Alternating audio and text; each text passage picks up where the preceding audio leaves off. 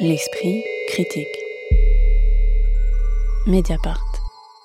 La terre est bleue comme une orange est un des vers les plus célèbres du poète surréaliste Paul Éluard datant de 1929. Près d'un siècle plus tard, cela devient le titre d'un film documentaire d'une jeune cinéaste ukrainienne, Irina Tsilik, qui a remporté le prix de la mise en scène dans la catégorie documentaires internationaux au Festival du film de Sundance et qui est sorti mercredi dernier sur nos écrans. La caméra d'Irina Tsilik suit une famille vivant dans l'est de l'Ukraine, dans la zone de guerre du Donbass, constituée d'Anna, la mère et de ses quatre enfants, mais échappe vite au récit documentaire linéaire puisque qu'il s'agit en réalité de filmer non seulement cette famille, mais le film que cette famille est en train de produire sur ce qu'elle vit. En effet, pour échapper à ou pour tenter de maîtriser une réalité violente, cette famille tourne un film sur la guerre et la vie quotidienne dans une ville détruite qui était à la fois leur lieu d'habitation et un décor pour ce projet. Ils transforment ainsi le salon en studio de tournage, les réunions de famille en brainstorming scénaristique et les chars et soldats ukrainiens qui traversent leur ville en figurant de premier choix. On est donc loin ici d'un reportage de guerre, mais plutôt dans un projet atypique où se superposent les couches de fiction et de documentaire, puisque le film tourné par cette famille est parfois interrompu par les bruits de la guerre bien réels qui se font entendre à proximité.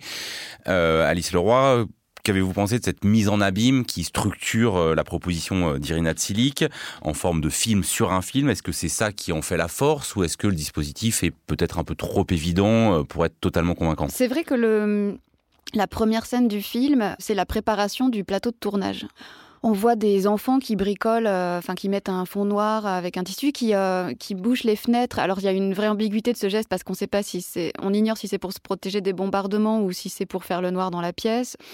Ils, font ils fabriquent un projecteur avec un seau euh, recouvert d'aluminium. Donc il y a tous ces préparatifs du tournage. Après, très vite, je trouve qu'on se demande un peu qui tient la caméra. Parce qu'on découvre cette mm. famille avec la mère, Anna, qui est. On en reparlera, je pense, mais le, moi, pour moi, la grande force du film, c'est ce personnage. C'est le personnage de Anna, la mère. Et puis ses quatre enfants. Et comme ils apparaissent tous dans le champ, à un moment, euh, pour moi, il n'était pas très clair. Je comprenais pas bien qui faisait le film. Alors, il y a cette mise en abîme, effectivement, du film dans le film, euh, du tournage de cette fiction, puisqu'il s'agit d'inventer une fiction, euh, mais qui en même temps est traversée par le réel, comme tu le disais, Joseph. Donc, il y a, voilà, il y a cette espèce de, de canevas. Ce que je trouve un petit peu dommage, c'est que la cinéaste n'ait pas euh, un moment signifié sa place dans cette économie de narrative là, quoi. Qu'elle n'ait pas dit voilà moi je, je suis là. On le comprend à un moment donné à la fin du film quand les deux les deux filles d'Anna expliquent euh, face à un public à qui elles présentent leur film qu'elles euh, ont fait un atelier de cinéma il y a quelque temps, qu'elles ont découvert le cinéma et qu'elles ont décidé qu'elles allaient faire un film sur leur propre famille. Et donc on comprend en fait que Irina leur a appris à utiliser une caméra et que c'est comme ça qu'elle-même a débuté son film. Mais c'est pas évident au début.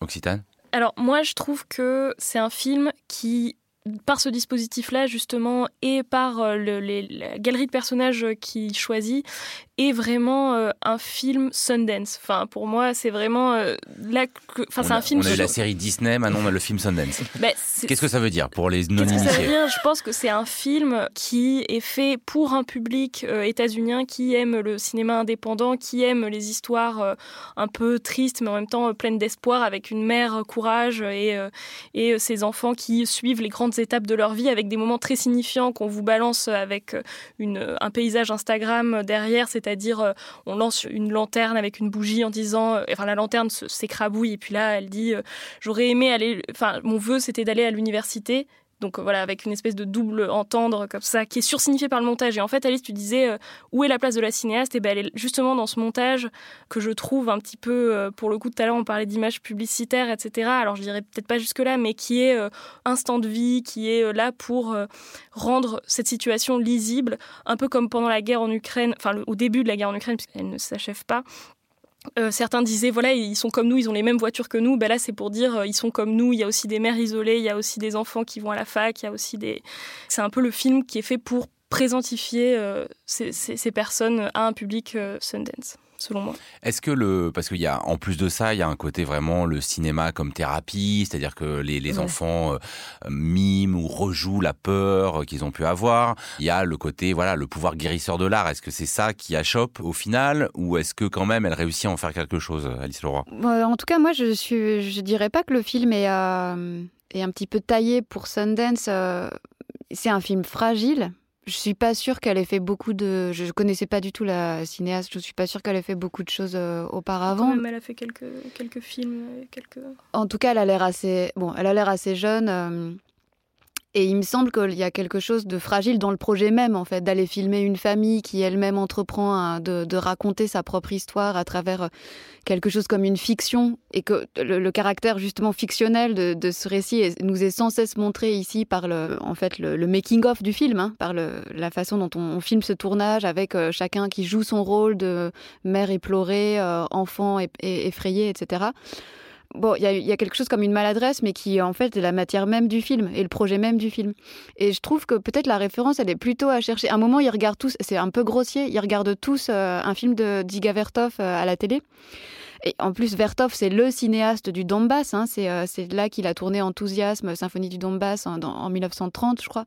Donc il y a vraiment y a toute cette histoire-là d'un cinéma soviétique qui a aussi été un cinéma ukrainien à une autre époque et, euh, et de Vertov qui lui euh, comment faisait un cinéma du peuple, c'est-à-dire un cinéma pour le peuple dans lequel aussi le, le peuple raconterait sa propre histoire. Et au fond ici, il s'agit euh, peut-être maladroitement d'adopter ça, d'adopter un point de vue qui est celui d'une famille pendant la guerre et comment est-ce qu'on survit à la guerre quand elle devient une situation quotidienne? Parce que la guerre au Donbass, c'est pas depuis février 2022 mais c'est depuis 2014. Et eh ben on invente des mondes. Et ces mondes, par exemple, ça peut être euh, bah, ceux d'une fiction fragile qu'on s'invente pour mmh. essayer de, de continuer à vivre. Et là-dessus, je trouve que le film est à la fois très fragile et c'est dans cette fragilité-là que moi, il me touche.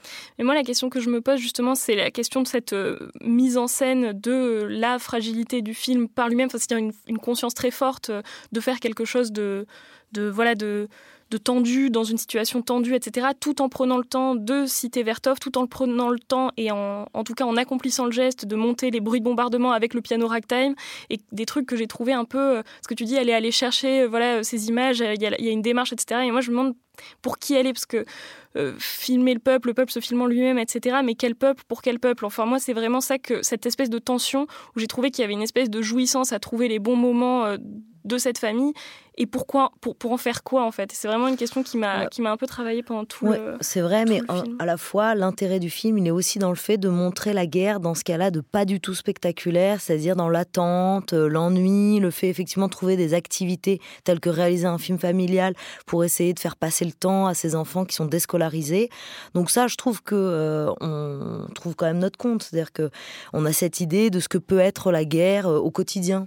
Oui parce que c'était un peu la question que je voulais vous poser parce que le film il a été tourné avant euh, l'invasion euh, poutinienne de l'Ukraine, euh, mais il arrive chargé, surtout en ce moment où les combats se concentrent sur le Donbass, il arrive chargé de toutes les images qui nous arrivent par ailleurs, et il nous permet de voir quand même quelque chose d'autre de la guerre qui correspond aux questions que pose la mère dans le film. Hein. Comment est-ce que tu peux montrer 5 ans de guerre Comment est-ce que tu vas montrer ta ville détruite? Et là, alors c'est parce qu'il sort aujourd'hui, mais il prend une charge particulière, non, Alice Leroy en tout cas, c'est sûr que si le film était sorti en décembre, on n'en aurait sans doute même pas parlé ici. Donc il y a une ambiguïté en fait qui est liée à tout à coup il y a une actualité euh, du film qui lui confère et peut-être aussi qui nous donne d'autres attentes et peut-être euh, justifie aussi euh, la déception relative qu'on peut avoir en disant bah tiens c'est que ça. Et en réalité. Oui, c'est que ça. Et en même temps, je trouve que c'est. Alors, la question, pour qui est-ce qu'elles font le film? Moi, j'ai l'impression d'abord qu'elles le font pour elles. C'est-à-dire, la mère, il est clair qu'elle fait un film pour elle, et c'est-à-dire aussi pour justifier à ses enfants le fait qu'elle ait choisi de rester et de ne pas partir parce qu'elle ne voulait pas abandonner ses parents, etc.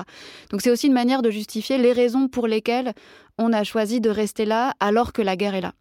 Euh, donc il y a, y, a cette, euh, y a cette dimension-là. Et puis euh, surtout, moi, ce que je trouve que le film repose presque entièrement, non pas sur le personnage, par exemple la jeune fille qui part faire des études à, Kiev, j'imagine, de cinéma. On sait pas, c'est une scène non située, mais il y a un moment où on quitte euh, cette euh, ville détruite euh, de la frontière du Donbass pour aller dans une autre ville où là, il y a des études possibles. Et dont on imagine, voilà, que c'est en tout cas une grande ville, peut-être la capitale, mais euh, c'est pas du tout au personnage de la fille qu'on s'attache, mais à mon sens, c'est la, c'est la mère. Moi, ça m'a rappelé à quel point les personnages de femmes et les mères étaient des personnages importants du cinéma soviétique, enfin d'un cinéma révolutionnaire euh, comme il a pu exister euh, au début en tout cas de l'URSS avec euh, tous ces grands noms du, cinéma soviétique. C'est comme la mère chez Pudovkin, quoi. C'est un personnage sur qui le, monde entier tient au fond. Et d'ailleurs, il n'y a, a, plus d'hommes en fait dans ce village. Tous les hommes sont partis. Ils sont pas à la guerre d'ailleurs, c'est juste que c'est, elles le disent à un moment, c'est comme une espèce de fatalité. Tous les hommes partent pour chercher du travail ailleurs, ils ne reviennent jamais, ils n'envoient jamais d'argent, ils donnent plus de nouvelles, etc. Donc le monde entier, au, fond, le, le, monde repose sur ses, ses, épaules à elle, alors que tout autour s'écroule et qui tient à ces, espèces de minuscules rituels de continuer à mettre un sapin de Noël, tous ces animaux qui vivent dans la maison, la tortue, les chats, etc.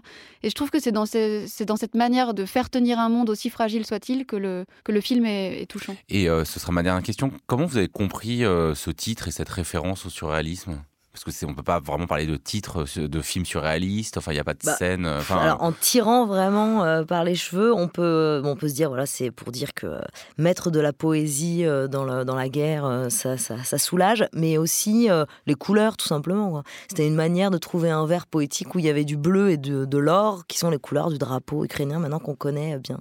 Mais moi, je voudrais juste dire une chose sur le fait que le film sorte maintenant. Moi, je me suis quand même demandé comment ce film, il, jouissait d'une certaine manière euh, de la fabrication euh, médiatique euh, du, de l'unanimisme va en guerre sur le conflit ukrainien.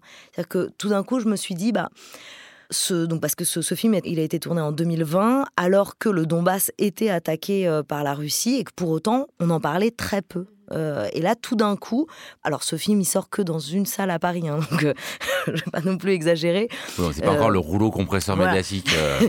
Mais on peut se demander vraiment à quel point ce film, il vient répondre à une espèce d'attente unanimiste autour de, de la guerre en Ukraine, qu'il faudrait absolument aller voir pour se sentir empathique et concerné par un peuple qui subit les attaques russes. Merci beaucoup à toutes les trois. La semaine prochaine, on parlera littérature dans l'esprit critique, un podcast proposé par Joseph Confavreux pour Mediapart, réalisé par Samuel Hirsch et enregistré dans les studios de Gong.